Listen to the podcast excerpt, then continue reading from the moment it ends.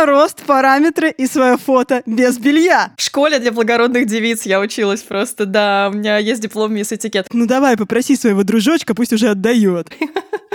Вообще ни во что не верят. Это работает, это бытовая магия, я тебе говорю. Птица, попробуй абрикосовый дистиллят, попробуй абрикосовый дистиллят. Вот это будет круто. Ковендур.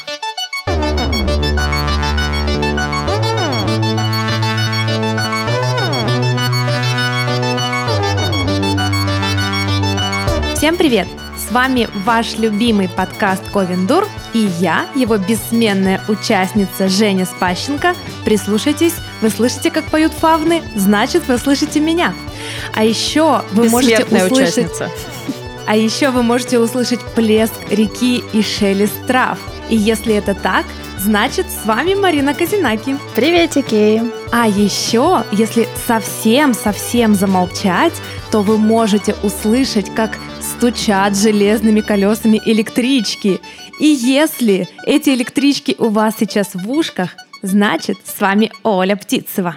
Следующая станция Оля Птицева. Просим всем выйти, поезд дальше не идет. Но чу, что это? Старые дома скрипят старыми растрескавшимися ставнями. И там в одном из окошек в темноте мелькнул свет и чья-то темная фигура. О боже, это же Саша Степанова. Привет, дружочки, заходите в гости. И наш второй э, в этом сезоне подкаст стартует. Мы будем дальше продолжать отвечать на ваши вопросы. Спасибо вам большое за то, что вы нам их щедренько отсыпали. Женьк, а в каком сезоне это у нас второй выпуск? Э, В, како- в в каком по номеру?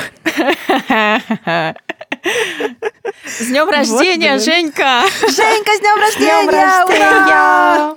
Большое спасибо. У меня были потрясающие подарки. И знаете, карантин и пандемия — это плохо, но в этом году все так постарались, и у меня такие кастомизированные подарки, что это какая-то восторг и милота.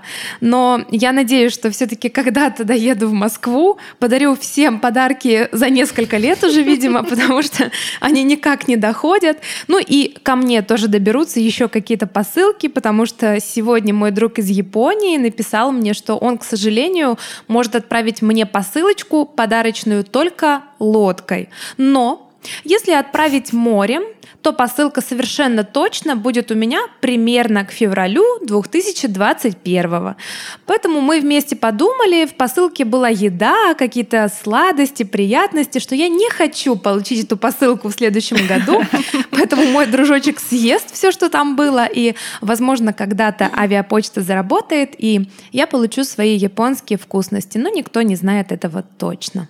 Если что, Женечка, я тебе напишу виш-лист к моему 30-летию. Я думаю, вот, вот к августу следующего года есть шанс, что мы таки встретимся. А мне кажется, Женьке нужно приезжать к Новому году, и ты будешь, знаешь, как настоящий Дед Мороз, просто с мешком подарков, ну, в прямом смысле. Не вот этот вот красный мешок, в котором на дне лежит, на самом деле, одна коробочка, а ты реально припрешь все. Вот это будет круто, я считаю. Я бы хотела получить сразу за несколько дней рождения Новых годов подарки опытом. Мне кажется, здорово. Но вы не забывайте, что мы купили квартиру и в следующем году будем делать ремонт, поэтому, возможно, вы, друзья мои, останетесь почти без подарков. А когда я собиралась к вам ехать вот в начале этого года у меня было припасено несколько бутылочек той самой пьяной вишни, вишневой наливочки, которую девочки попробовали в Киеве, и я им привозила. Но я их все выпила, поскольку а чё, чё хранить-то добро? Слушайте, я тут бросила клич. Сказала, что все, нет во мне больше сил, я хочу пьяную вишню, львовскую, а не вот это вот все, что здесь продается псевдо. В общем, что мне делать, друзья? И мои милые подписчики в Инстаграме прислали мне трушный рецепт пьяной вишни. А, причем он прям вот настоящий и вроде как именно тот, который вот там готовится. Вот, поэтому я сейчас уже планирую поставить, там нужно полтора месяца все это дело настаивать. Я планирую настоять на своем и такие устроить себе, потому что девушка, которая писала э, рецепт этот у себя в инсте, говорит, что это был лучший их семейный тимбилдинг, потому что они заделали 9 литров. Воу. 9 литров! Э, Я планирую 10, знаете, больше, сильнее, лучше. То есть, птица, ты уже бежишь на базар за самогонным аппаратом, да? Надо полагать. Ну, скажем так, э, да. Дистиллятор. Блин, я тут в Питере сидела, значит, в грузинской кафешечке, пила прекрасное гранатовое вино. Все у меня было замечательно. Но со мной были мои друзья, вот эти вот гиены огненные. И такие, птица, попробуй абрикосовый дистиллят, попробуй абрикосовый дистиллят. Ну, я как-то повелась на эту историю, думаю, абрикоска, ну, вкусно же будет. И когда мне принесли рюмку этой прозрачной жидкости, я уже почувствовала, что будет некий подвох. В общем, я ее выпила, и полвечера сидела и вот так вот язык высовывала и показывала всем своим видом, что мне не нравится. Я была, знаете, вот как котик, которому таблетку горькую дали, у него слюна течет по брылькам, и он такой сидит недовольный. Это была я. В общем, друзья, дистиллят — это, блин, самогонка! Самая настоящая, обычная самогонка! О, это было ужасно. Просто ужасно. Я подумала, что к тому времени, как у тебя настоится пьяная вишня, можно сделать вот этот знаменитый английский рождественский кекс, который тоже печется там когда-то в конце октября, и потом до Нового года он, значит, должен стоять у тебя в фольге в темном месте. Я когда-то так делала, но я всегда забываю последние годы это сделать. Он реально классный. Вот ты мне скажи, когда ты будешь эту вишню свою настаивать, я кекса спеку, а мы потом на Новый год это съедим. Я беру просто замечательно. Да, там как раз будет эти полтора месяца самое то. Все, договорились, мы друг другу поможем договорились. Бытовая магия. Ура! Кстати, у нас был один из вопросов про бытовую магию. Верим ли мы в бытовую магию? А, какие бы мы хотели а, придумать себе а, вспомогательные заклинания? Вот. И вообще, что мы думаем про волшебство и колдовство в реальной жизни? Вот так мы медленно и подошли к теме нашего второго выпуска. Мы продолжаем, друзья, отвечать на ваши вопросы, потому что их пришло много, и мы в прошлый раз не успели. Отвечает Сашка. Насчет бытовой магии, конечно, обратились по адресу просто к человеку, который вообще ни во что не верит, ни в приметы, ни в магию. Но на самом деле а, я восхищаюсь людьми, которые верят и не только верят, но и создают. А, и действительно все это работает для них, все это делает их жизнь не такой, наверное, банально плоской, но немножечко более углубленной, более разносторонней, более волшебной, чудесной, магической.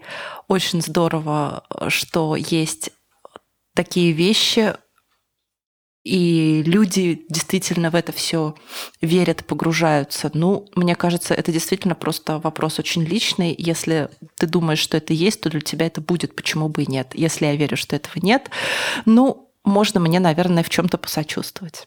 Я верю в бытовую магию моего робота-пылесоса. Это самая настоящая магия. У меня кот, который постоянно облезает. Вот эта шерсть, она повсюду. Сколько волос падает с меня, вообще сложно представить. Я не знаю, почему я до сих пор не лысая. И когда вот это все на полу, мы сейчас еще когда переехали, там, знаете, у нас э, на кухне и в коридоре э, такая плитка светлая э, на полу, и это все видно, ну просто до невозможности. Ты утром выходишь и понимаешь, что ты просто лысый должен быть, ну серьезно. И тут, значит, включается наш дорогой Митян, и начинают бегать, бегать по углам, что-то там фырчать, мурчать. Раз, и чистота. Вот это моя любимая бытовая магия, ей-богу. А я хочу сказать со своей стороны, мне кажется, есть два типа бытовой магии. Условно, некая красивая магия — это когда кто-то каждый октябрь каждого года печет тыквенный пирог или развешивает какие-то гирлянды, и ему что-то это дает. А есть реальная, нормальная такая магия, которой все пользуются и не говорят об этом, потому что она довольно-таки стандартная. К примеру, у меня есть совершенно точно работающее заклятие закрывающейся двери. Сейчас я вам расскажу, скорее всего, вы тоже им пользуетесь. Это когда вы заходите в подъезд, и думаете, если я успею добежать до самой верхней ступеньки первого пролета до того, как дверь закроется, то вот это вот Э, нужное вписать, обязательно сбудется. Я этим способом пользуюсь, наверное, лет с семи. Способ совершенно... Я так ногу сломала. В общем, все, кроме птицы, могут пользоваться способом. Он проверенный, он верниковый, и он совершенно точно действует. Еще. Еще у меня есть два прекрасных таких домашних заклинания. Первое — это заклинание спокойной кошки. В детстве я побаивалась темноты и боюсь до сих пор. И сестра меня научила, та самая, которая мне, значит, рассказывала про кики, марчертей, так что я там просто дрожала, как осиновый листочек. Она говорит, смотри, Если ты одна дома, тебе очень страшно, посмотри на кошку. Кошка спокойна, значит, духов рядом нет. Ты тоже можешь спокойно ложиться спать. И поэтому теперь, когда мне как-то страшно, жутко, я слышу какие-то потусторонние звуки. Я первым делом хватаю кошку, трясу ее и говорю, Иштар, Иштар, скажи, все нормально, все спокойно. Ну и если Все она... хорошо, только у меня долбанутая хозяйка, а так все замечательно. Да, да, да. И если Иштар спокойно, значит все ок. И третье, это некий магический способ, который мне подсказала Мариночка Казинаки. Мы его использовали, и он верняковый. Если вы нашли какое-то украшение или купили БУ с базара и боитесь его носить, потому что на нем может быть по-любому порча, сглаз, ну, все же знают, что на вот этих вот украшениях, которые продают... Ковид, да, же. Сто процентов какие-то вот нехорошие энергии там цепляются к этим украшениям. И есть крутой способ избавиться от них. Ну, во-первых, вы его продезинфицируете на всякий случай, потому что его могли из трупа снять, знаете ли, это колечко. А во-вторых, кладете кольцо в стакан с водой и на полную луну выставляете его на подоконник обязательно, чтобы лунная дорожка падала в эту воду. И к утру я вам гарантирую, вот просто Карина Мазинаки гарантирует вместе со мной, кольцо очистится или кулон, или браслет, что там у вас, и можно будет его смело носить. Клянусь, просто у меня есть такое кольцо, я его купила, оно точно было с дурной энергией, мы его почистили, и муа, офигенное колечко, ношу, пользуйтесь. Я вспомнила, я вспомнила, что у меня есть бытовая магия, которая жутко бесит Кира. Э, когда что-то в доме теряется, и мы не можем это найти, я говорю, домовой, домовой, поиграй и отдай. Три раза. Ты это рассказывала в и подкасте, да, и ровно да. через, блин, минуту вещь находится. И это получается каждый раз и постоянно. И каждый раз, когда мы что-то теряем, Кир зло говорит, ну давай, попроси своего дружочка, пусть уже отдает. И я говорю, ну, отдавай. И мы находим вещь. В общем, либо это просто пылесос выплевывает, когда понимает, что нам это все-таки надо. Вот, либо домовой, правда, меня слушается. Так, у меня тоже есть версия по поводу бытовой магии.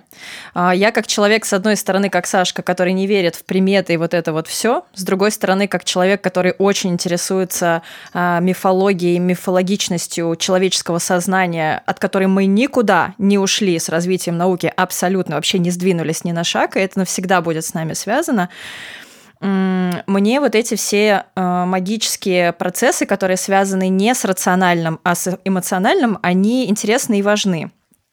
А как это работает у меня? Во-первых, я согласна с Женькой, что есть какая-то бытовая магия красивая, которая создает а, э, какую-то атмосферу, и фишка в том, что для чего мы создаем атмосферу какую-то в доме, чтобы поменять свое собственное состояние. В общем-то, это цель любых магических практик на протяжении а, всего, всего существования.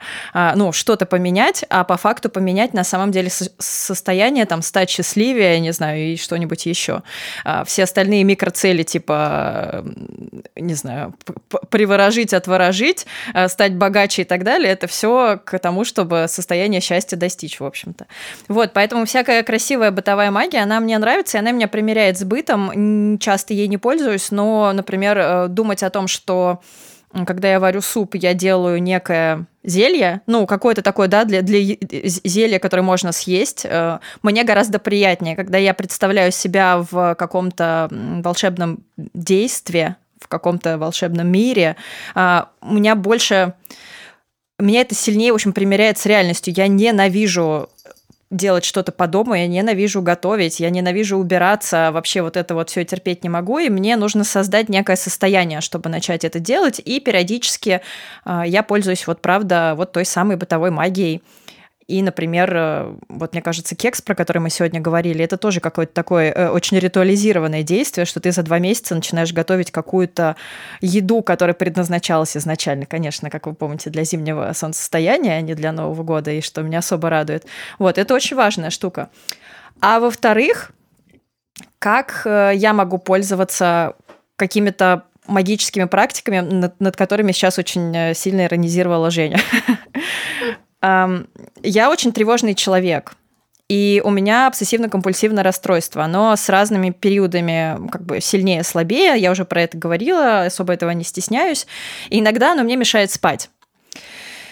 И когда у меня очень сильная тревожность, и она выражается в виде тревожности за то, что что-то случится именно в доме, именно в квартире, а, я могу воспользоваться каким-то якорем, назначить себе что-то как оберег, например, и э, таким образом успокаивать свою тревожность. То есть я понимаю это физиологически, этот физиологический процесс, я понимаю, что я делаю, понимаю, что это чистой воды наука, но с другой стороны я пользуюсь народной магической практикой. Я считаю, что, ну, говорю своему мозгу, смотри, у нас есть такая штучка, и она оберегает нашу, ну, там, нашу квартиру и, наш, и нас, наших котиков э, и всех остальных людей, и поэтому можем спать спокойно, и все будет хорошо.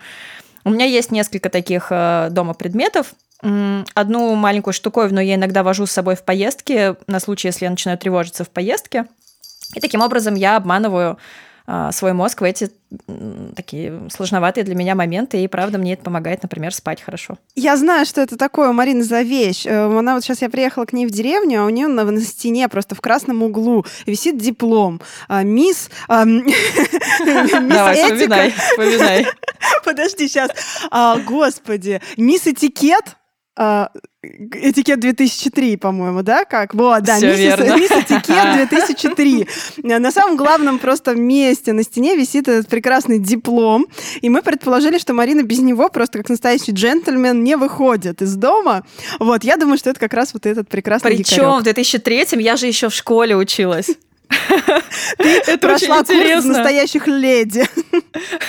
В школе для благородных девиц я училась да, просто, да, да. У меня есть диплом мисс этикет. На самом деле нужно рассказать, в чем фишка. Мы живем сейчас в съемной даче, здесь действительно висит такой диплом, чтобы это не, не было какой-то очень странной, дикой истории с головы, суть которой никто не понял. Нет, на самом деле у меня есть такая штука, которую делала наша хорошая знакомая э, Вика с Алтая, которая занимается травами. Да. И у меня такой есть треугольничек из палочек, э, который она там собрала у себя в лесу, повесила в серединочку кристаллик, сплела вокруг паутинку, и мне нравится эта штуковина. Да, Иногда у меня я про тоже нее думаю, есть. думаю, да, вот, вот. Погодите, я одна, пока Марина говорила, слышала звук рождественских бубенчиков. Или кто-то еще это слышал? Скажите мне. Рядом лежит мой кот, и у него бубенчик на ошейнике. Ну, понятно. Марина, ну ты могла бы и приврать, что это маленькая бытовая магия, маленькое чудо. Маленький эльф мой раб. Уборку делает, пока мы тут разговариваем. У вас роботы-пылесосы, а у меня эльфы-рабы, такие маленькие с бубенцами. А, Вопрос следующий, дорогие мои. Хороший вопрос, нужно, мне кажется, будет про него подумать. Что такое человек и что такое человечность? И пауза на Сложно. минут. Да. И, и все такие... М-м". Ну, давайте подумаем, что такое человек, что такое человечность. Странный, сложный, хороший вопрос. Ну, у меня человечность, наверное, да, ассоциируется с э, гуманистическим э, подходом просто ко, ко всему в жизни. Ну, Жень, давай, ты, мне кажется, подготовилась более детально. Я не подготовилась, но вопрос совпал с, наверное, последними моими размышлениями о том, что такое быть добрым, и нужно ли быть добрым или надо придерживаться каких-то других для себя норм поведения.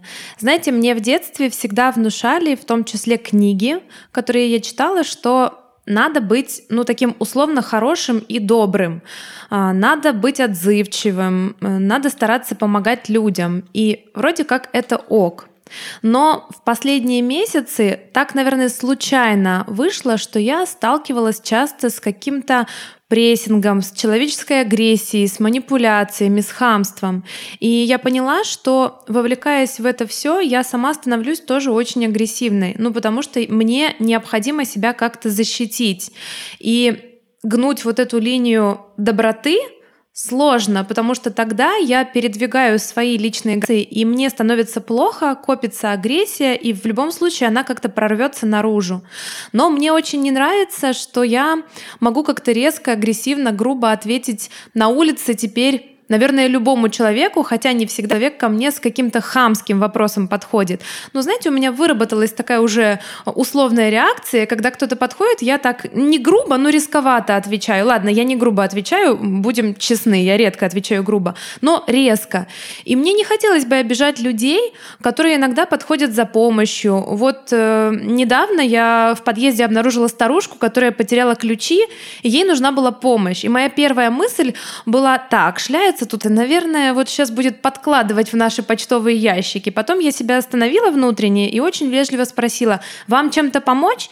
И выяснилось, что она в растерянности, она потеряла ключи. И мне стало так страшно, я думаю, блин, а если бы я вот как-то резко к ней обратилась, а если бы еще сколько-нибудь людей, которые зашли в подъезд, тоже сделали вот такие выводы и тоже обратились к ней резко. Это ужасно. Я бы не хотела быть таким человеком. Я бы хотела, ну, наверное, нейтрально относиться к людям в первую очередь. Но это странно э, относиться нейтрально, если, скажем, до этого пять раз меня как-то обидели, мне сделали больно, и я уже на взводе. И вот я пока не знаю, что с этим делать, но у меня есть такие мысли, и я стараюсь как раньше, знаете, в детстве, когда я там читала книжки Нарбекова и прочие «Помоги себе сам», выходить на улицу в таком всегда вот немножко улыбающемся, таком возвышенном состоянии. Но, к сожалению, далеко не всегда получается его сохранить.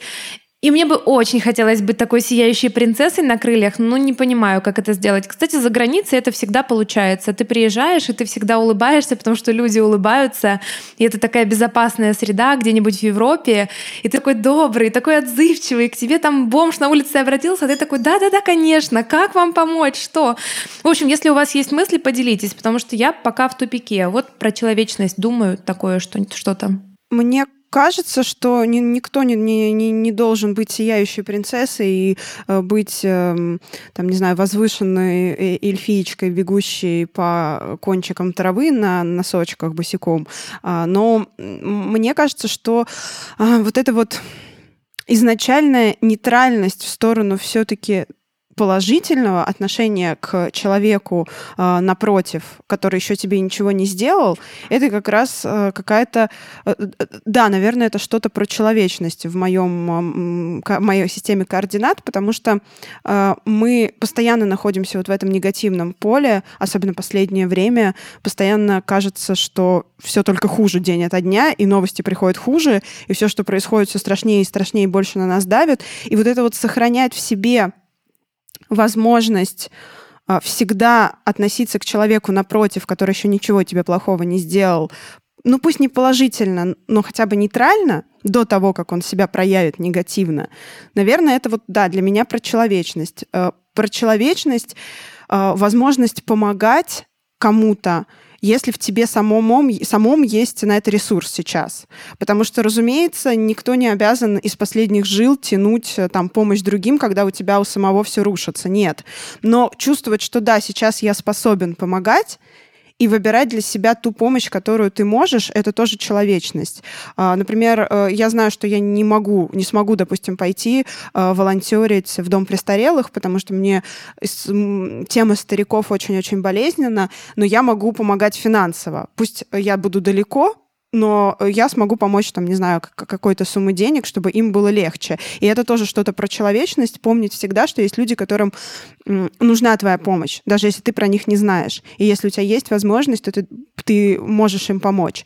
В общем, да, наверное, вот это вот изначально от, не отрицательное отношение к людям напротив. Вот, наверное, для меня что-то так. Но я сейчас еще подумаю. Да, я тоже об этом думаю в таком же ключе, потому что, в принципе, э, сама семантика слова человечность предполагает а, то, что присуще только человеку, и больше, наверное, никому.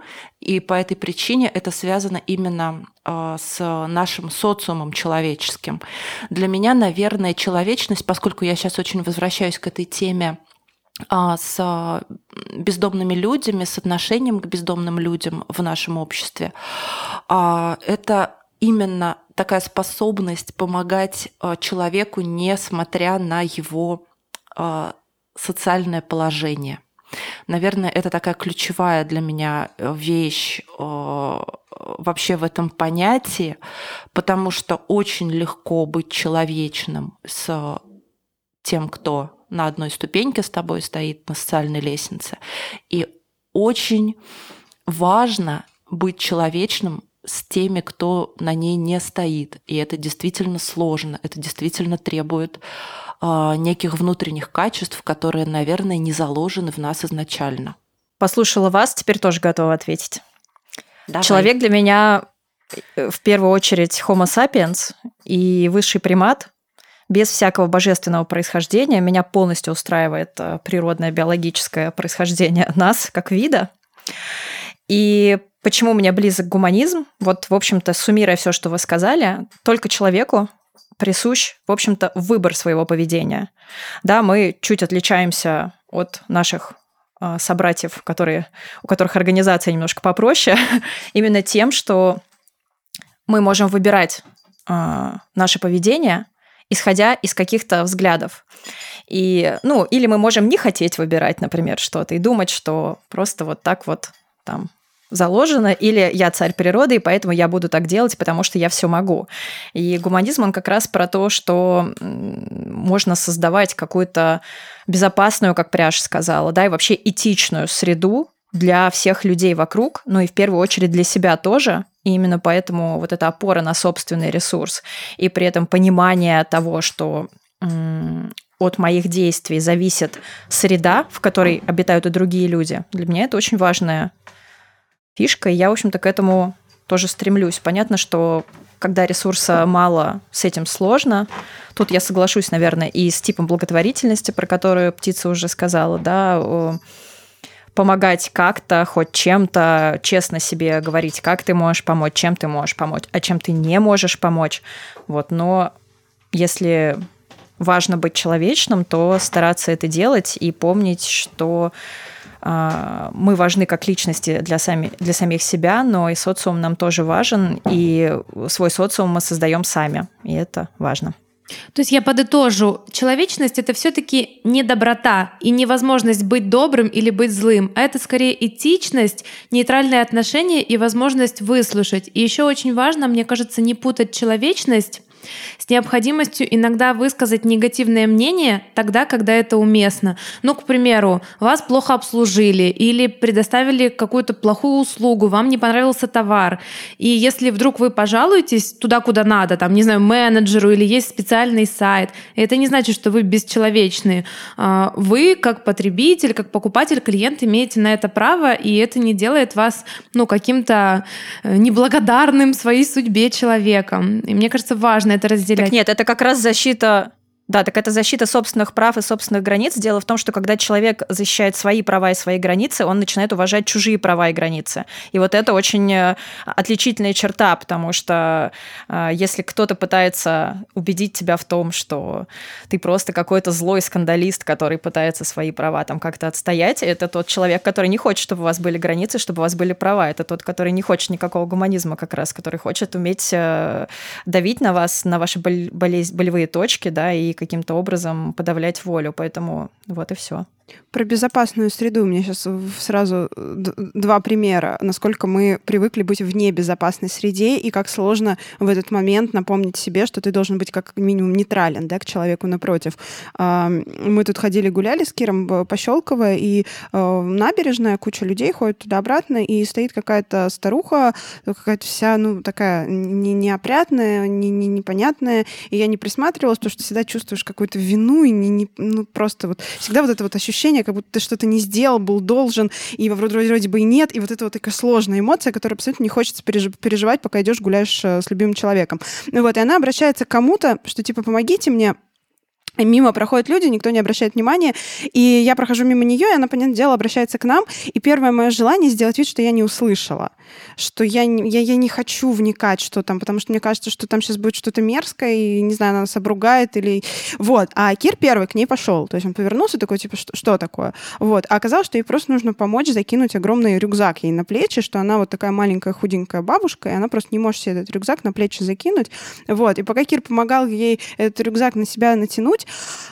я просто, я, я потом, ну, я, наверное, неделю про нее думала, потому что она говорит, типа, только вы меня, пожалуйста, не уроните.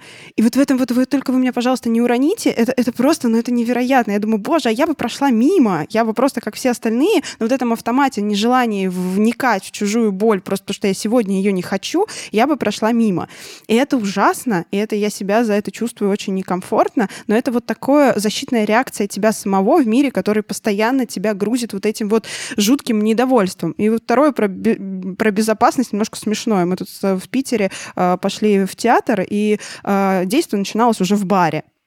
А Кир об этом не знал. И по сюжету э, один из актеров заходит в бар, становится у бара и просит э, ему налить бесплатно. Вот. У них с барменом завязывается некий разговор. А актер это был мой знакомый, он знал, что я буду в этот момент э, в баре. Вот. И он нас увидел, ну и такой ко мне типа в образе подходит. Вот я стою, улыбаюсь, думаю, сейчас я с ним чокнусь.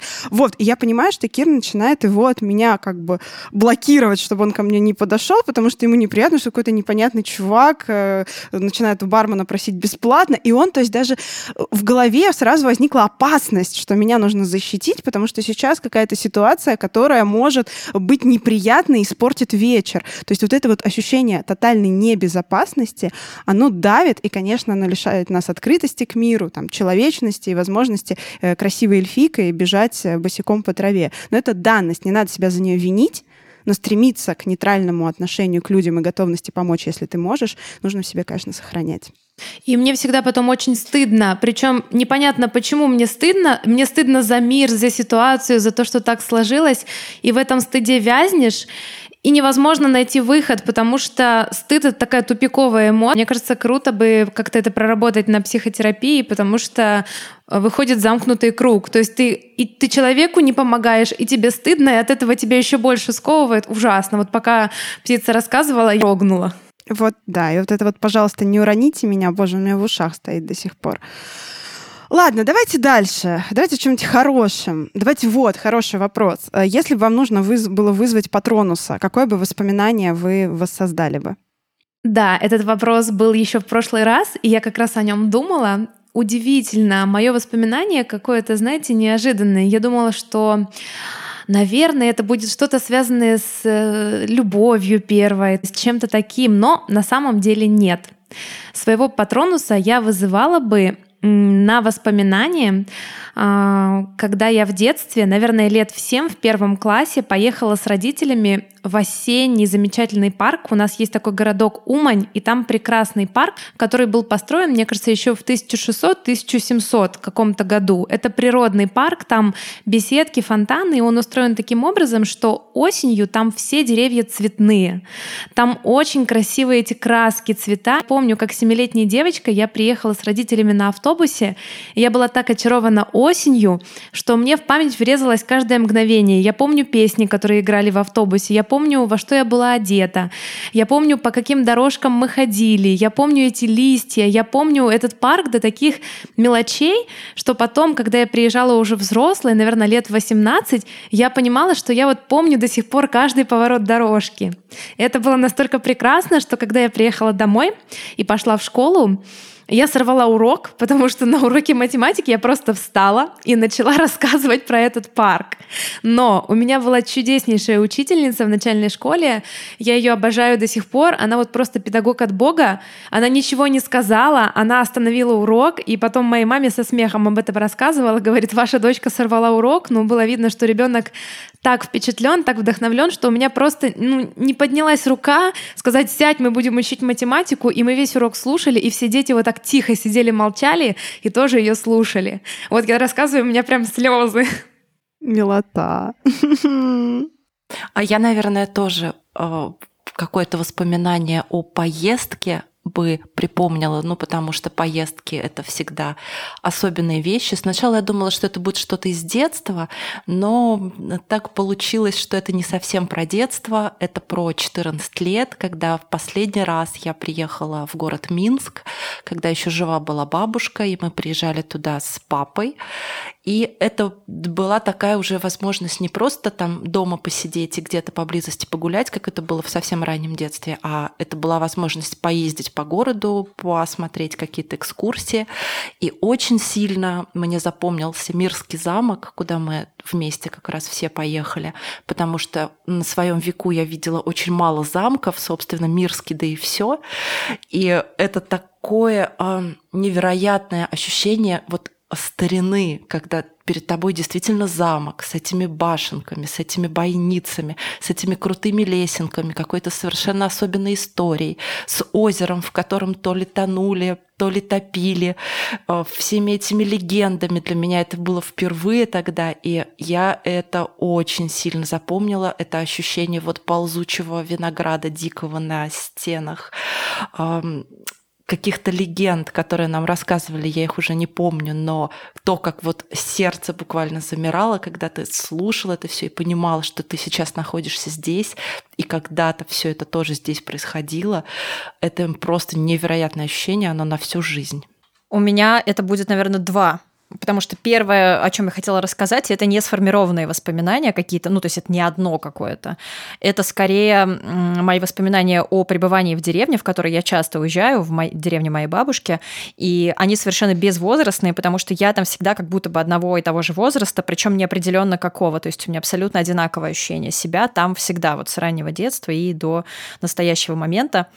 Вот, и я легко в памяти воспроизвожу какие-то маленькие кусочки э, каких-то дней, которые я там находилась. Конечно, в основном это летние дни, потому что с детства меня отвозили туда на лето, это я уже во взрослом возрасте стала ездить туда дальше. Но у меня такая же реакция вот на секунду, когда я вспоминаю какой-то этот кусок, эти свои там босые ноги, которые идут по траве, и там как луч падает солнце, и какой запах, и какой звук, а, у меня сердце прям вот обрывается внутри. Ну, то есть, мне кажется, это очень сильный момент, который а, Патронуса мог бы вызвать. А, а второе, более близкое, это, наверное, когда я первый раз посмотрела клип, э, снятый по нашей рыбке. Да, у меня это был точно. прям вообще восторг. У меня тоже два момента. Первый связан с ранним детством. Мне было лет 6 или 7. Это, наверное, одно из э, первых моих таких э, доскональных воспоминаний. А, было, мы жили на севере, и э, была полярный, был полярный день. И я ночью проснулась, уже было часа, наверное, 4 утра. Вот. И я помню, что я перелезла через бабушку, побежала в сторону туалета. А, и когда вышла, то увидела, что мама сидит на стуле а, на кухне и пьет кофе. Она проснулась. А светило солнце, и оно вот так вот поднималось э, из-за... А, ну, было около сопок, и сопки были красные-красные. И мама сказала, слушай, а пойдем в тундру в 4 утра. И мы тихо, чтобы не разбудить бабушку и сестру, взяли нашу собаку лодку, пуделиху нашу черную, вот, э, оделись, э, взяли с собой почему-то сосиски и жареный хлеб. Мы пожарили хлеб, вот, и мы вышли из дома, прошли там по тропинке, и уже начиналась тундра, вот, и мы расстелили какой-то плед, и сидели с мамой, ели эти сосиски, кормили э, собак наших, уличных и нашу. Они там бегали, что-то игрались. А мы смотрели, как красное-красное солнце медленно-медленно поднимается около сопок. И оно так вот лилось вниз каким-то таким плотным оранжевой водой. Вот плотный оранжевый поток. И оно спускалось с сопок все ниже, ниже, ниже, ниже. И потихоньку-потихоньку к нам подходило прям вот к ножкам. И я тогда еще ни разу не видела море, я даже океан не видела, мы северный, мы еще не ездили туда. Но я помню, что я тогда подумала, что, наверное, это море, что если я сейчас э, побегу, то я окажусь в этой воде оранжевой. И я помню, как э, светилась брусничка в мхе, потому что там же она везде, и как она светилась в этом оранжевом свете. И мама говорит, смотри, ягоды. И мы с ней пошли и собирали эти ягоды, и мы все были в бруснике, и мы принесли ее прям вот в руках, потому что у нас с собой ничего не было. И мы пришли домой, и бабушка бабушка варила из этой брусники такую пятиминутку варенье. Вот. И я очень помню, как это все пахло, как это все выглядело. И, наверное, это один из самых счастливых моментов вообще моей жизни. А второе — это когда мы первый раз увиделись с Киром, когда я э, стояла на вокзале, шел снег, 31 декабря 2008 год, и он подошел ко мне со спины, сказал, девушка, вы кого-то ждете? Я обернулась и поняла, что Наверное, мы всегда будем вместе. Вроде как так и вышло. Вот это два, наверное, самых счастливых моих воспоминания. Спасибо за вопрос. Я вижу, что наши патронусы летают и скачут. И поэтому да. ответочка, дорогие слушатели, давайте вы в комментариях попробуйте угадать, кто наши патронусы, а мы вам потом расскажем, так это или нет, потому что мы, мы-то знаем, мы их вот видим, они уже с нами рядышком. Да, ох, ну ладно, все, надо собраться, рев коревы. Сейчас мы с вами вернемся к теме литературной. Подожди, подожди. Мне важно, на самом деле, сказать, что у меня была идея тоже рассказать, конечно, воспоминания, связанные с серым, но я очень стесняюсь говорить про свою личную жизнь. У меня какой-то вообще блог с этим. Я это очень сильно оберегаю. Поэтому, ребят, такое воспоминание есть, но я вам не расскажу. Пока что не готова. Ну вы же видели, как выглядит серый? Мне кажется, любое воспоминание рядом с ним как бы уже может вызвать патронуса, так что все нормально, мы принимаем. Вопрос, возвращаемся к нашим баранам, в смысле в литературный процесс. Какие интересные скандальчики и интрижечки были в литературном сообществе в последнее время, и чтобы мы в них поучаствовали? Ну-ка. Чтобы мы в них поучаствовали. Да. А, так, мне кажется, э, куча каких-то неправильно понятых наших э, постов, э, реакций, комментариев на что-то. Это, это очень важно, потому что, мне кажется, любое какое-то наше высказывание, ладно, не любое, это сейчас напишут вот эти вот наши любимые хейтеры, что, конечно, зазналось уже любое ее высказывание. Многие высказывания, наши какие-то точки зрения вызывают ответную реакцию в виде а, постов в соцсетях у разных людей, и у читателей, и других авторов – вот, и периодически это становится похоже на, правда, какую-то интрижечку или скандальчик, потому что бывает, ты просто хочешь свои границы отстоять, а тебя обвиняют в том, что ты там, не знаю, что-нибудь например, э, что ты э, указываешь э, блогерам не писать плохих отзывов про двоедушника. Ну, то да. есть я, это, это очень старый скандал сейчас, да, это не актуально, конечно, ну, вот пример, да. Ты можешь сказать, мне вообще не понравились отзывы на двоедушника, потому что я в этой книге там прочитал то-то, то-то и то-то и то-то, и почему в этих отзывах ничего нет? Ну, естественно, не указываешь никакие отзывы, никто написал ничего, ну, чтобы люди как раз не пришли и не обиделись. А в итоге Но они приходят и обижаются. По поводу того, что... Да мне кажется, это даже не они. Как раз, мне кажется, те не пришли и не обиделись, а люди, которых я вообще первый раз в жизни вижу и в жизни ничего у них не читала, никакой их отзыв, они решили, что это про них, и пришли и сказали, что я запрещаю блогерам, а, значит, писать плохие отзывы на двоедушника. Да, ребята, вы опасаетесь меня, я могу запретить вам все, что угодно. Вот любой мой пост в моем инстаграме, имейте в виду, это прям закон. И это прям вот я написала все именно про вас. Больше про вас, про, про вас и закон. Да, вот если я сказала, что мне что-то не понравилось, имейте в виду, я вам запрещаю официально. Полиция выйдет к вам сразу же. Что касается скандальчиков, тут же нельзя просто не упомянуть э, комментарии Марины и птицы к статье в таких делах. Конечно. К ситуации с полярным, потому что все-таки комментарии очень по делу. Наше мнение с тех пор абсолютно не изменилось. Мы по-прежнему считаем, что нет, так делать нельзя, нет, это неэтично, и нет, издательство отреагировало неправильно.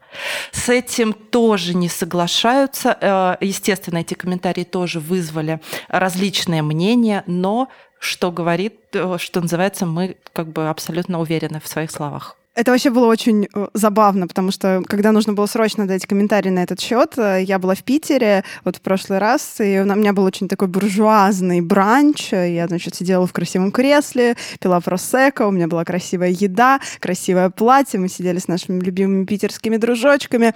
И тут я говорю, блин, ребята, простите, пожалуйста, мне нужно дать комментарий в статью. А, вот я сейчас. И такая ты ты ты ты ты ты ты ты наговариваю голосовую, запиваю просека. Напротив сидит моя дорогая Маша со своим э, мужем Сережей, и они такие смотрят, говорят, бля, Птицева, что за нахер вообще? Что не так? Что с тобой не так? Я говорю, да, друзья, красивая жизнь, не запретишь. Это было очень смешно, но потому что нужно было быстренько-быстренько, чтобы как можно скорее вышел этот материал, но получилось прям очень богемно, богемно, дорого-богато. Богемно, про, богема против полярного. У меня да. тоже есть богемный Нет, скандальчик, правда... и я тоже хочу им поделиться. Подожди, давай, да, да, я про полярного полярного. А, ну Подожди, ну да я для, про полярного все-таки договорю, потому что кто-то, возможно, за этим не следит, и это важно, потому что мы, правда, тут сошлись во мнении, наши комментарии с птицей достаточно похожи для таких дел. А, можно круто быть смелым, круто быть маркетологом для своих книг, круто идти на какие-то смелые шаги, которые, которых никто а, не ожидает от авторов, круто использовать какие-то новые, не знаю, ходы, потому что меня обвиняли после этого в пуританстве каком-то и так далее, что я запрещаю авторам рекламироваться, да, я же запрещаю все, вот, эм, и так далее. Но есть вещи, которые, когда ты произносишь в публичном поле, которые э, точно на тебя повлияют, повлияют плохо, и нужно быть к этому готовым. Это не про смелость, это не про крутой маркетинг и так далее. Это когда желание саморекламы переходит грань вот той самой человечности, потому что манипулировать самоубийством, зная что твои подписчики в основном составляют ну, аудиторию определенного возраста, да, и мы знаем, что суицидальные настроения характерны для этой аудитории, и потом очень серьезное не знаю, чувство вины, чувство тревоги э, может развиться именно в этом возрасте и вылиться в э, разные психологические э, диагнозы. А, и зная это, это делать, и не зная это, это делать, это не, челов... не по-человечески, это противоречит как раз тому самому гуманизму. И, конечно, в первую очередь, издательство не имеет права, я считаю, я сейчас запрещаю официальное издательство сотрудничать с этим автором после, после этого, потому что издательство — это официальная организация, которая имеет отношение к этой книге. То есть если бы он рекламировал таким образом, не знаю, если вы не купите 100 пар моих грязных носков, а, то окей. А, ну, то есть не окей, конечно, конечно, но э, это хотя бы не имело отношения к издательству, а это имеет, и книга вышла. Вы знаете, что э, Александр Полярный — это не тот человек, за, за которого он себя выдает, это даже не настоящее его имя, э, это совершенно другой персонаж, и поэтому будьте, пожалуйста, внимательны, осторожны в том, чтобы поддерживать всех авторов подряд. А теперь а, мой черед. Мой комментарий еще тогда. Да Женечка, что такое, дайте я перестань, тоже, мы тоже не закрыли хочу эту тему. поскандалить. Друзья, это тот самый интрил, интрига и скандал прямо на ваших глазах, он развивается между нами и Спащенко. Погоди.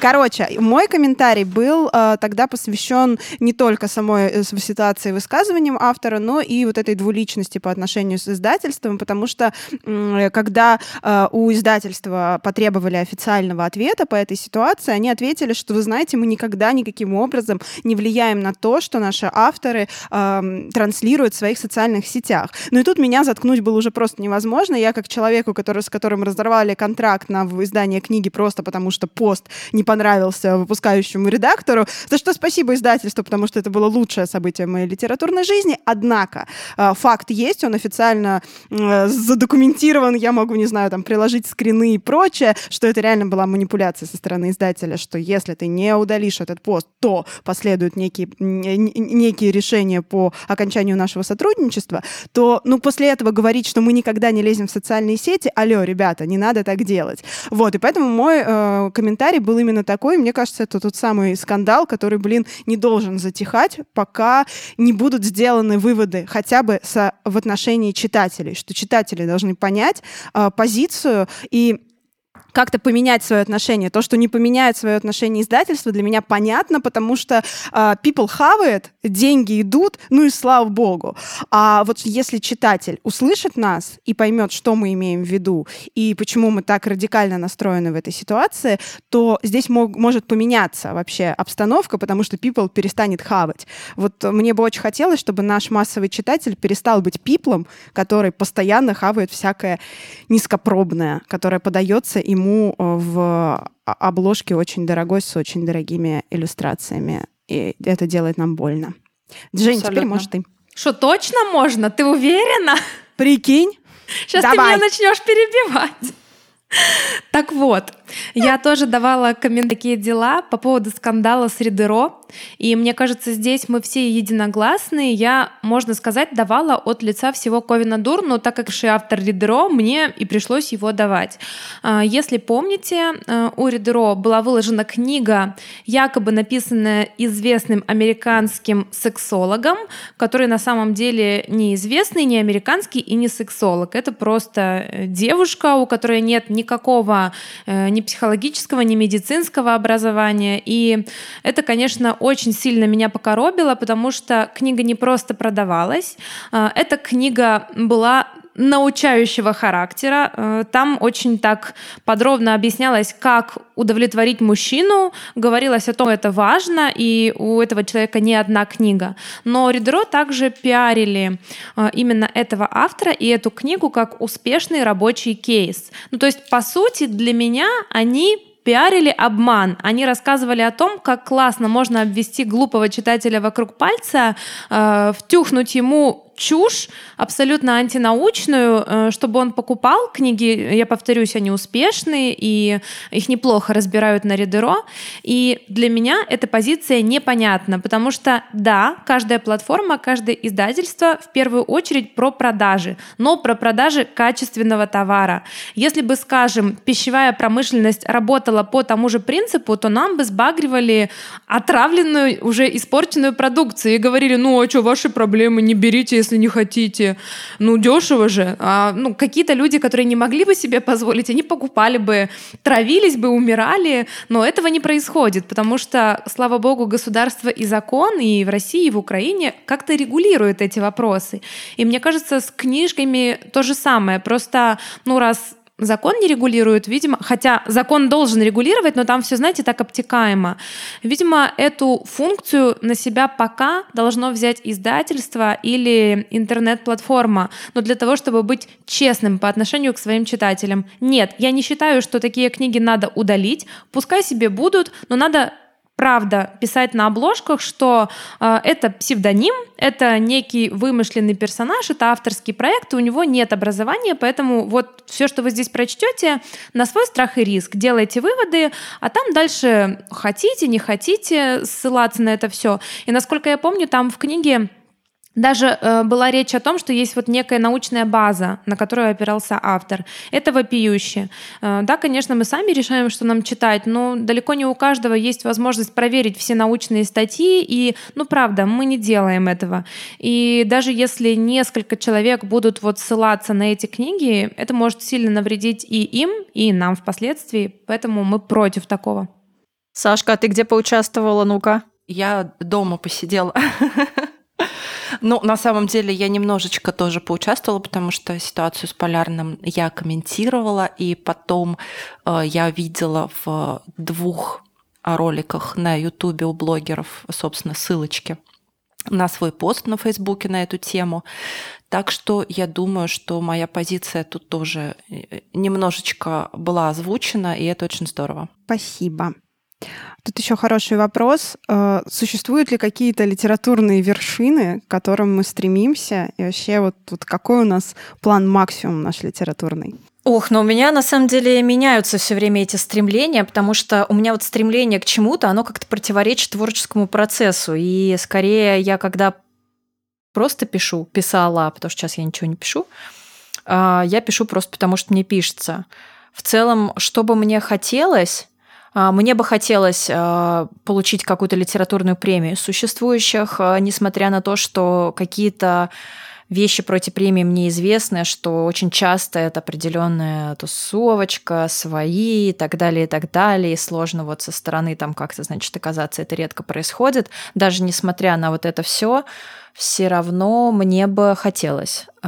Скорее гипотетически, потому что непонятно с чем. Писать специально под премию, конечно, no, никогда.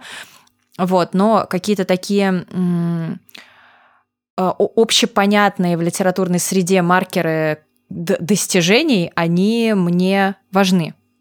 Вот, наверное, пока так.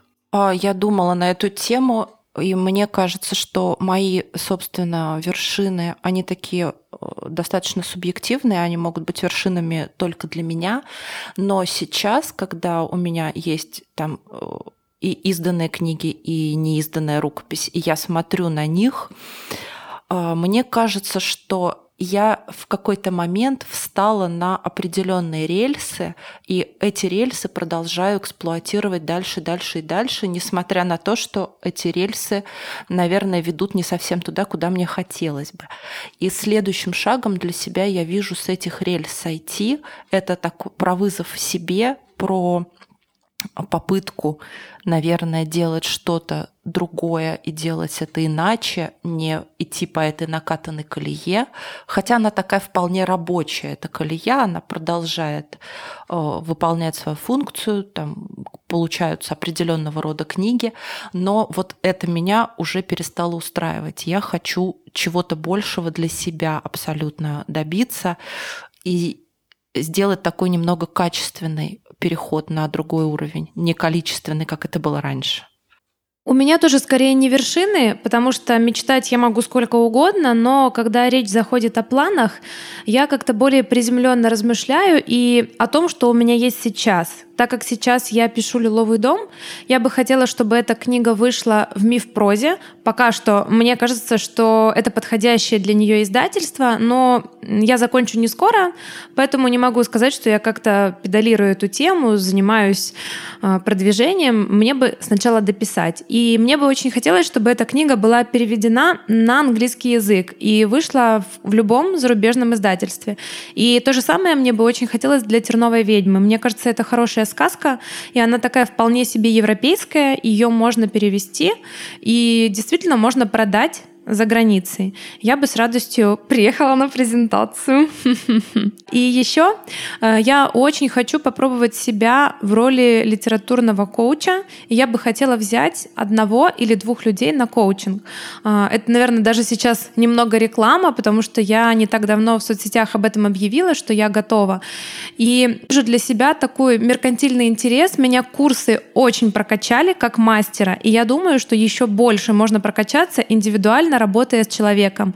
Я поняла, какой прогресс в моем личном тексте, в моем отношении к писательству э, у меня появился после того, как я вела занятия, лекции. И, в общем, я настроена, я надеюсь, что в этом году я смогу найти э, хотя бы одного человека, это будет успех. Хочу поработать плотно, хочу действительно помочь, ну и, конечно, найти книгу по душе, потому что для того, чтобы так детально заниматься чужим текстом, надо, чтобы он тебе нравился, и ты в него верила. Ну, мне так кажется. Вот такие у меня литературные мини-вершинки. Мне, блин, сейчас сложно, наверное, как-то это все сформулировать. Ну, конечно, мне бы хотелось выиграть какую-нибудь премию, и хотелось бы, чтобы это Жоль Птицева и все дела. Вот. Но, наверное, главная моя внутренняя писательская вершина сейчас — это все таки однажды понять, что я готова писать северные рассказы, что я вот внутренне готова, что я собралась, что я что-то поняла. И я нашла язык, которым я хочу это рассказать.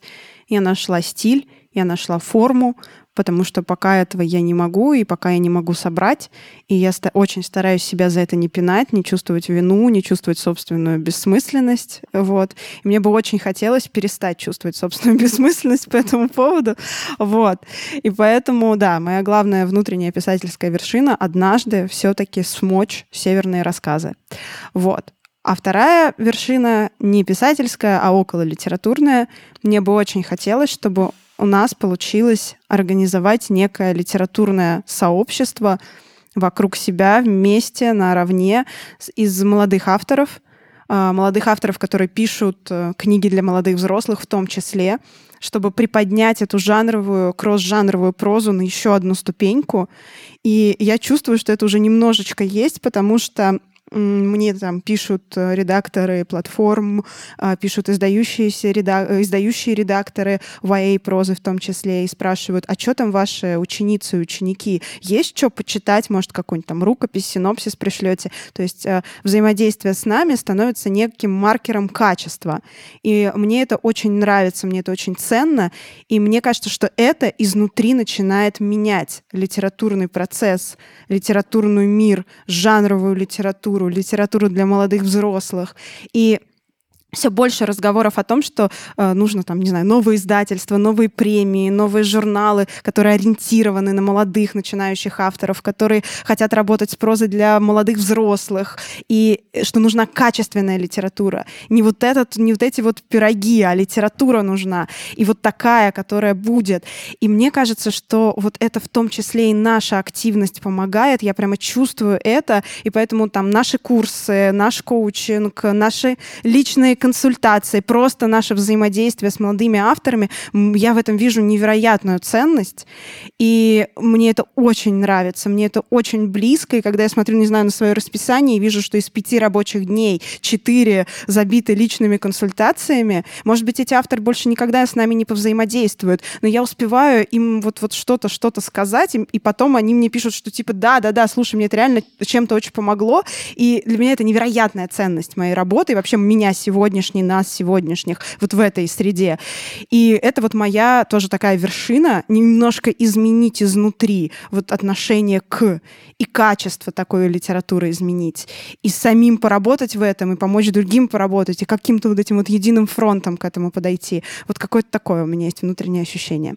Я должна пояснить просто про премию, это очень важно. И еще, с одной стороны, у меня тут более есть такая э, веселая деталь по этому поводу, она перекликается с Птицыным рассказом. Ну, во-первых, а почему важна премия, и даже когда авторы говорят, что мне вообще это не важно, на самом деле они испытают очень ну, приятное чувство, если они что-то получат, потому что а, признание, как базовая потребность у человека, завязано на социуме либо на паре. Ну, то есть признанным а, только самим собой ты быть не можешь. Как бы ты не любил свое творчество, творчеству, не верил в него, не считал верхом искусства и так далее, ты не получишь э, удовлетворение вот от признания, если это не сделает кто-то другой, если тебя не признает кто-то другой. А особенно фигуры, наделенные авторитетом. Ну, то есть, да, в литературном сообществе, в том числе это там жюри премии, потому что это какой-то авторитет. Но самое важное, я же не сказала, мне это важно премию, которая с деньгами. Да! Почему? Потому что я хочу купить дачу и делать на ней литературные такие интенсивы, чтобы мы вот туда вот как раз э, приезжали, собирали там нескольких учеников, например, это можно было бы делать летом, и, и просто меняли бы как-то литературное сообщество, не знаю, иногда делали бы какие-то выезды с художниками, художниками, фигачили обложки, э, придумывали новые журналы, писали какие-то тексты, и, короче, было бы вот так. Поэтому, друзья, если сейчас внезапно слушает кто-нибудь из жюри премии, например, «Большая книга» мне очень нравится. Я считаю, что у меня очень неоцененная книжка «Наша рыбка». Вы можете еще раз ее номинировать. В смысле, еще раз вообще. Еще раз, Дать мне денег, да. И можете, кстати, просто дать мне денег, если как-то рыбка вам кажется плохой книгой, и она не подходит э, под все эти премии то можете просто тайно стать моим меценатом, дать мне денег, я куплю дачу и буду менять литературное сообщество вот таким образом. Спасибо. Спасибо. И я еще хочу ко всем присоединиться и про перемены в литературном сообществе коротенечко. Мне кажется, Пряша права, и наша заслуга есть том, что происходят перемены. И я как раз вижу, что мы очень экологичное такое микролитературное сообщество формируем, и это здорово, потому что еще несколько лет назад оно у нас было таким очень агрессивным по отношению к молодому начинающему автору. Он себя чувствовал везде заклеванным, каким-то оплеванным, недостойным. И я искренне верю, что так быть не должно, и очень рада, что наши ученицы, они тоже этого мнения придерживаются и друг дружке помогают, ученики. и как минимум не обижают друг друг друга. И ученики, да. Да, у нас мальчики тоже есть. Кстати, дорогие молодые люди, мы очень будем рады с вами посотрудничать. Мы любим и девочек, и мальчиков, и котиков. Мы всех любим. Приходите к нам.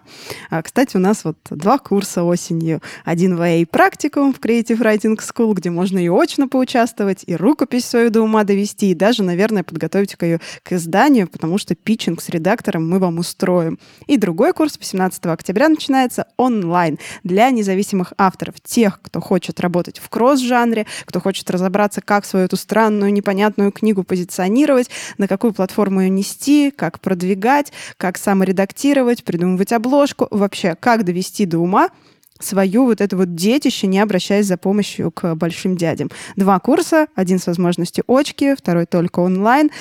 Приходите, мы будем вас очень ждать. Вообще наши ребятушки, ученики радуют нас неимоверно. Друзья, давайте последний вопросик. Вот последний хороший вопросик. Когда и как наступит конец света? Ого, вопросик такой. Финалочка. Нет, ну по факту, так как я человек, который очень скептически вообще относится к всей нашей человеческой деятельности, я считаю, что мы просто вот Возможно, мы его уже начали, потому что просто посмотрите, что происходит. А, я все-таки думаю, что мы уже не сможем остановить э, глобальное потепление, потому что уже тает э, мерзлота, и вот это все, и при этом про это молчат, э, не говорят, и я не понимаю, как это возможно. Все это похоже на какую-то дурацкую теорию заговора, которую я ненавижу. Но, блин, ну это же реально так, и это можно просто проследить по сообщениям конкретных отдельных знакомых людей с разных концов света, в том числе с севера, которые а, просто приводят факты того, что поменялись экосистемы, поменялся климат, а, все становится сверх с ног на голову, и, в общем-то, говорит нам о том, что а, какая-то катастрофа уже близко. Просто когда тает мерзлота, из-под нее вылезают вирусы. Добрый и я вечер. думаю, что ковид — это только начало, это с этим не связано, но я думаю, когда попрет оттуда, то уже не закроешь эту дыру. Вот так. Подождите, вы видели, что сегодня Дэвид Аттенбора выложил пост в Инстаграме? Я так поняла, что он до этого в Инстаграме не был зарегистрирован. Это известный э, британский ученый, натуралист, э, природовед, как это сказать по-русски. Я его очень люблю. Наверняка вы видели какие-то его передачи на BBC, потому что все вот эти красивейшие передачи про животных, они в основном с ним. И он э, написал о том, что процесс уже давно запущен, и хочу обратить ваше внимание, что мы все в глубокой жопе, говоря э, словами гражданской обороны. И пост очень быстро набрал там какое-то многотысячное количество лайков. И, конечно, лучше бы вместо лайков мы все пошли и что-то сделали для того, чтобы наша планета окончательно не накрылась медным тазом. Как называется Но тут, его мне кажется, Инстаграм? надо уточнять, что конец, наверное, Дэвид Аттенбора. Окей, сейчас найду. Но тут мне кажется, что конец света наступит как бы только для нас, а не для планеты, потому что она переживала уже множество катаклизмов и, скорее всего, переживет и этот, и дальше процесс эволюции своего не упустит, и все будет у нее хорошо. Меня это немножко радует, как человека, который любит природу. Ну, все-таки классно, что планета-то останется жить, правда? Слушай, а я вот согласна с тобой. Мне тоже кажется, что в какой-то момент планета просто не выдержит, она вот так встряхнется, как котик сделает, и мы все с нее попадаем, а она будет существовать дальше прекрасная и чистая и без нас. Есть такая книжка у Вербера, ну, если я не ошибаюсь, там главная героиня — это планета, вот, и она каждый раз себе придумывает какой-то новый вид, на которого надеется, что вот он-то будет э, умничка, такой классный домашний питомец, вот. И то она ставила на дельфинов, а те сказали, что нам не очень хочется на землю выходить, и она такая, блин, ну там же весело. Нет, они не захотели. Вот. Потом, значит, на динозавров с теми тоже не получилось. А потом на людей поставила, а они прям что-то молодцы, сначала так весело с ними было. А потом они, сволочи, взяли и начали из нее кровушку добывать, ну, в смысле нефть. Вот. И все это было так грустно-грустно. Она там, ну, в общем, там всякие катаклизмы как раз из-за этого, потому что кровь ли- лишается у планеты. Вот, и потом она решает, что не, ребята, так дело не пойдет, и ставит на муравьев. И вот муравьи-то, а, но то, что мы близки к какому-то финалу логическому, не только наш выпуск подкаста, а вообще человечества, мне вот я в Питере это поняла, потому что, значит, мы м, просыпаемся утром а, с нашими друзьями, вот, э, там что-то занимаемся своими делами, я открываю новостную ленту, и такая, ой, смотрите, короче, в, в стране у нас почти 8,5 тысяч заболевших ковидом, вот тут-то обрушился мост, вот здесь вот пожар, кстати, война началась, ага, ага, и все таки а, что, а, ну ладно, в ничего нового. Мы перестаем уже даже реагировать на вот этот весь трэш, который каждый день происходит и происходит, происходит. Вот, и тут, конечно, должна по закону сторителлинга некая кульминация произойти, после которой подразумевается некий итог. И я думаю, что итог — это будет чистая, встряхнувшаяся от нас мерзопакостных людишек планета.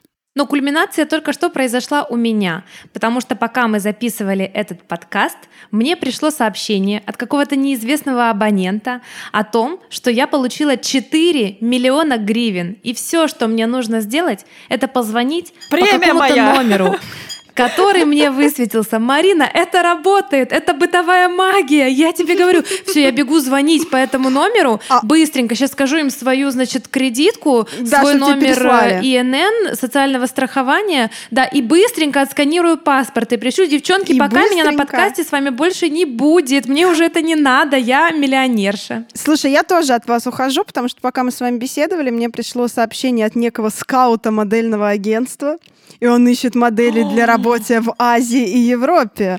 Мне всего лишь нужно прислать имя, рост, параметры и свое фото без белья. Друзья, я пошла фотографировать. и и 4 миллиона гривен Женькиных. Беги, беги быстрее, быстрее. Сашка, Ой. ну что-то нам с тобой ничего не пришло пока Слушай, что, да, мне, я так мне, понимаю? приш- Ну ладно, может мне быть, во время следующей записи. количество файлов, э, которые надо откорректировать. Вот и все. Понятно, понятно. Мы Да, скучные. Понятно.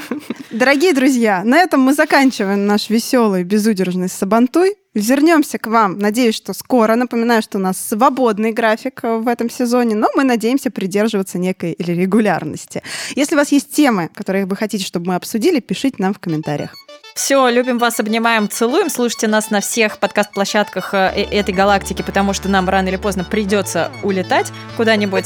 Вот, все, покеда. Любим Муа. вас. Пока-пока. Пока-пока. Пока!